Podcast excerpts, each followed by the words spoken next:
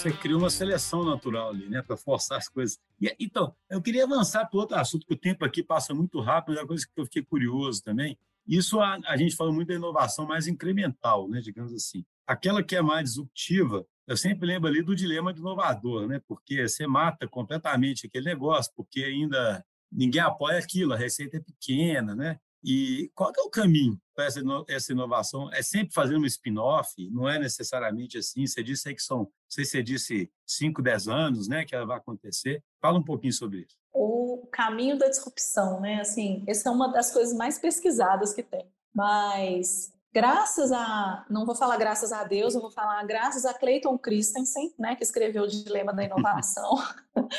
é, as empresas entendem um pouquinho mais que elas precisam de mais paciência para a inovação disruptiva acontecer. E aí, hoje em dia, eu acho que elas conseguem já, muitas empresas, tomar a decisão de ter centro de pesquisa, de investir em coisas mais de longo prazo. Então, a gente vê, até por pressão também, né? essas novas regulamentações ambientais. Então, elas estão forçando a empresa a investir em rotas tecnológicas que ela não investiria, por exemplo. Então, ela está conseguindo tomar a decisão, que esse, esse era um desafio antes. Agora, esse processo, ele também é um processo muito desafiador, porque existe um tempo de desenvolvimento onde você não precisa nem pensar em fazer dentro ou separado, porque é só desenvolver, digamos assim, uma tecnologia.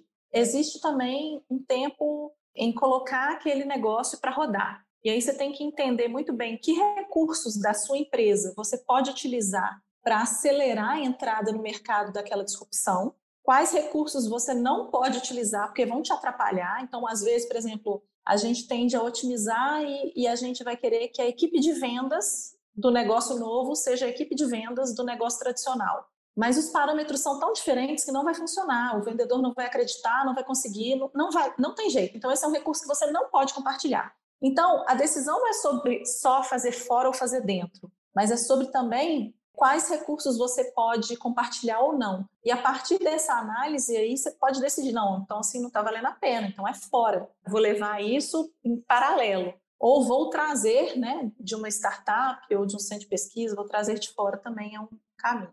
Então, a gente né, tem essas diferentes fases ali do desenvolvimento, de é, validar esse modelo, de colocar esse, esse novo negócio para existir. E nesse processo todo, a gente tem colocar as pessoas no centro, né, que a gente falou no início, então vou colocar as pessoas no centro. A gente tem pesquisadores que estão trabalhando há cinco anos, às vezes, numa mesma tecnologia que não tem promoção e tão pouco conseguem ver o resultado do trabalho deles, porque como é de longo prazo, ele não tem lá na avaliação de desempenho nada para mostrar de seis em seis meses. Então, quem está trabalhando na inovação de curto prazo está tendo resultado, está sendo promovido. Ele que está na disruptiva, ele está estagnado porque o RH não percebeu que a métrica dele precisa ser diferente.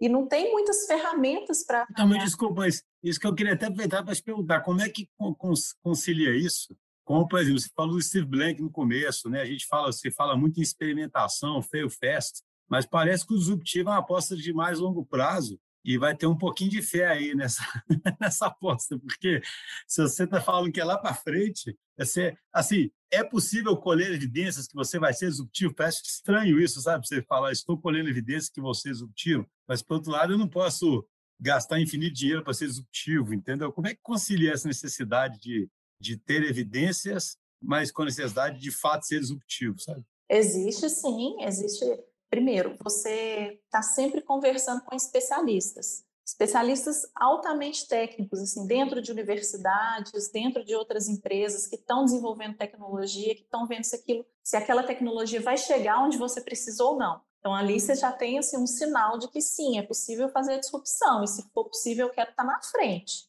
Né? Então tem tem esse tipo de sinal mas ao mesmo tempo a gente consegue trazer um pouco mais de agilidade, sim. A gente já rodou processos ágeis em centro de pesquisa com pesquisadores. Então, assim, é interessante porque em dois aspectos. No primeiro, porque esse pesquisador do centro de pesquisa no Brasil, que em geral é de uma multinacional, onde a parte mais nobre do desenvolvimento é feita pela sede, né, isso acontece muito aqui, ele às vezes fica afogado no curto prazo.